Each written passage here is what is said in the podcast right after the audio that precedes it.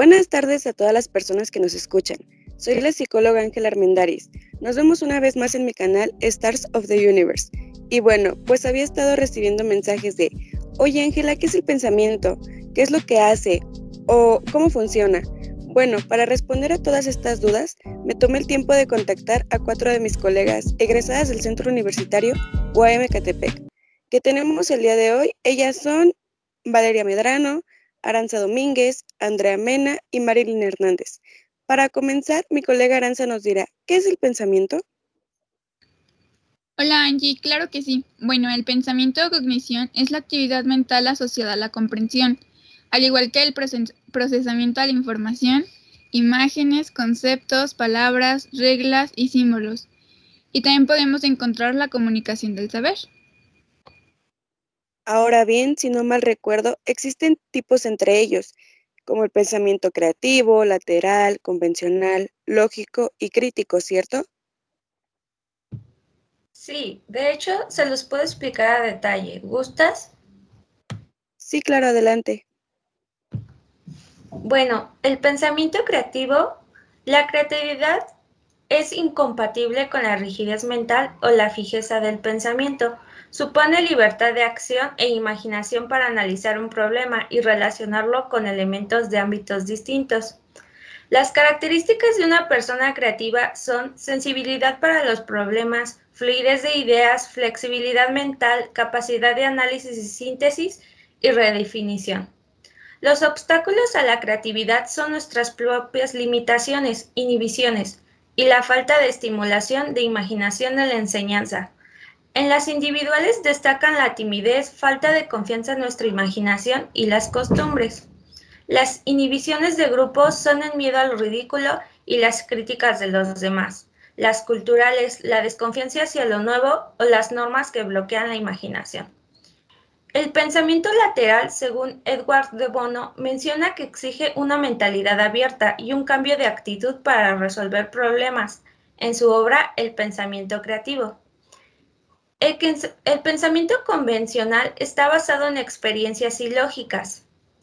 El pensamiento lógico resuelve problemas por medio de nuestra experiencia previa y nuestros métodos probados y ciertos. El pensamiento crítico es la validad para evaluar las ideas y suposiciones y realizar un juicio reflexivo sobre un tema, basado en razones y datos bien fundamentados. fundamentados. Perdón. Las características es la búsqueda de la verdad, confianza en la racionalidad y en la investigación, libertad, rechazar el pensamiento mágico y tolerar la incertidumbre sin sentirse inseguro. El pensamiento mágico ignora o desprecia el nexo causal entre los fenómenos y lo reemplaza por las relaciones imaginarias o falsas. Excelente explicación. Muchas gracias por retroalimentarme. De hecho, también encontramos los elementos, ¿no? sí, ya estaba a punto de explicárselos, por poco lo olvido. Gracias por recordarme, Andy. Bueno, pues el pensamiento implica la reorganización e interpretación de los contenidos mentales. Es por eso que el pensamiento almacenado en la memoria a largo plazo desempeña un papel crucial. Un ejemplo de esto puede ser mm, cuando los problemas nos resultan más fáciles de resolver si podemos relacionarlos con lo que ya sabemos. Y para esto, el psicólogo Juan Mayor propone un modelo del pensamiento que hace interdependientes sus cuatro elementos más importantes, los cuales son, número uno, la actividad del sujeto depende de sus contenidos biológicos y socioculturales e integra el estado actual del sujeto y su experiencia pasada. Número dos, los principios y sistemas de reglas incluyen los esquemas cognitivos y reglas lógicas que ya posee el sujeto o que pueda aprender. Número tres, el contexto y la situación problemática influyen no solo en el contexto físico-ambiental y sociohistórico, sino también el contexto específico del problema o la tarea. Y por último, número cuatro, el resultado de la actividad es múltiple y heterogéneo y se puede concentrar en la creación de conceptos, solución de problemas, inventos, descubrimientos, etc. Así es, estás en lo correcto. También hay que recordar que hay unidades de pensamiento. Se preguntarán, ¿cómo qué unidades de pensamiento? Bueno, Les explico. Las imágenes, palabras, conceptos y reglas constituyen las estructuras fundamentales de la actividad mental. Estas nos ofrecen una forma económica y eficaz de representar la realidad, de reorganizar y de crear nuevas ideas, nuevas formas de pensar, perdón. Las imágenes son representaciones mentales de un hecho o un objeto.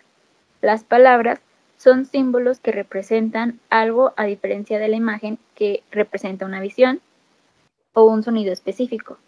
Pueden tener varios significados ya que nos permiten representar hechos que no están presentes. Los conceptos son representaciones universales y abstractas de los objetos. Estas características son inseparables. Los conceptos son universales. Y por último, las reglas son enunciados que relacionan unos conceptos con otros. Por ejemplo, cuando relacionamos los conceptos del espacio y tiempo. Exacto, Andy. Pero no olvidemos a las habilidades que tiene este gran proceso. Para eso está Marilyn aquí. Hola a todas y a todos. Para finalizar, les diré estas habilidades. El ser humano utiliza diferentes habilidades del pensamiento para manejar sus conocimientos.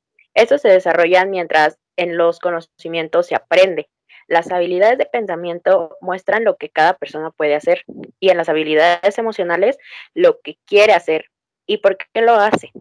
Nosotros como psicólogos, eh, pues realizamos unas investigaciones de seis habilidades básicas que más adelantito se las voy a, a decir. Eh, estas son las formaciones de concepto. Estas, sus metas es organizar información, comunicar y transmitir conocimientos. Sus habilidades cognitivas son el aprender conocimientos claros y amplios, realizar mapas conceptuales. En el razonamiento, garantiza la validez del razonamiento, mejora la capacidad de inferencia y juicio. Sus habilidades son razonamiento deductivo e inductivo, razonamiento analógico y razonamiento práctico. Este recoge y evalúa información disponible, explora las posibilidades y hace un juicio reflexivo sobre el qué hacer. La toma de decisiones, este logra decisiones acertadas y sensatas, valorando las ventajas de una opción. Como habilidades tenemos la selección de información, identificación de la meta, su planificación, ejecución y evaluación de la solución propuesta. En la resolución de problemas, este soluciona pues los problemas, comprueba hipótesis y toma decisiones, así teniendo la habilidad de imaginar nuevas formas de concebir y comprender las cosas. En el pensamiento creativo genera nuevas ideas, crea nuevos productos, busca nuevos horizontes, establecidos enfoque, estableciendo perdón, enfoques novedosos y perspectivas originales. En el pensamiento crítico, este nos busca la verdad, confianza en los tipos de relacionalidad e investigación, usando diferentes paradigmas, explicando los conocimientos, interpretando las pruebas y resultados de la investigación.